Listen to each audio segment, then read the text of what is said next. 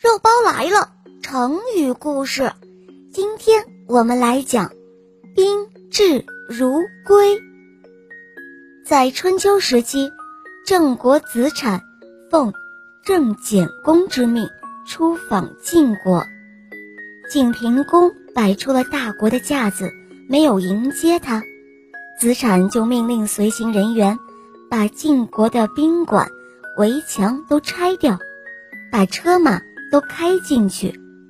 晋国的大夫文伯责备子产说道：“我国为了保证诸侯来宾的安全，所以修了宾馆，建筑了高墙。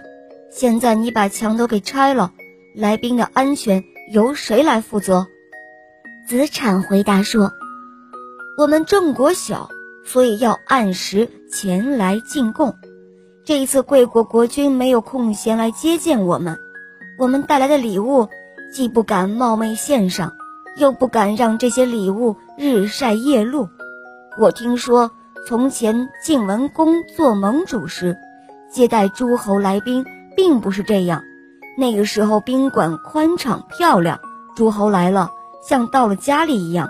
而今你们离官宽广。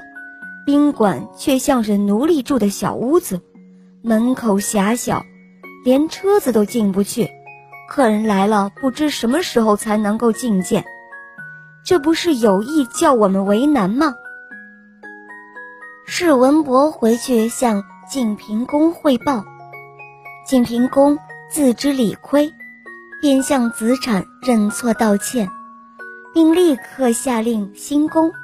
重新来修宾馆，宾至如归。宾是指客人，至是说到的意思，归就是回到家中。这个成语是说，客人到了这里，就像回到自己的家里一样，形容招待客人热情而又周到。小朋友，这个成语你记住了吗？来，跟我一起念。宾至如归。好了，亲爱的小宝贝，今天的成语故事肉包就讲到这儿了。赶快加入我们的微信公众号，搜索“肉包来了”，赶快加入我们哦。我们下期节目再见，么么哒。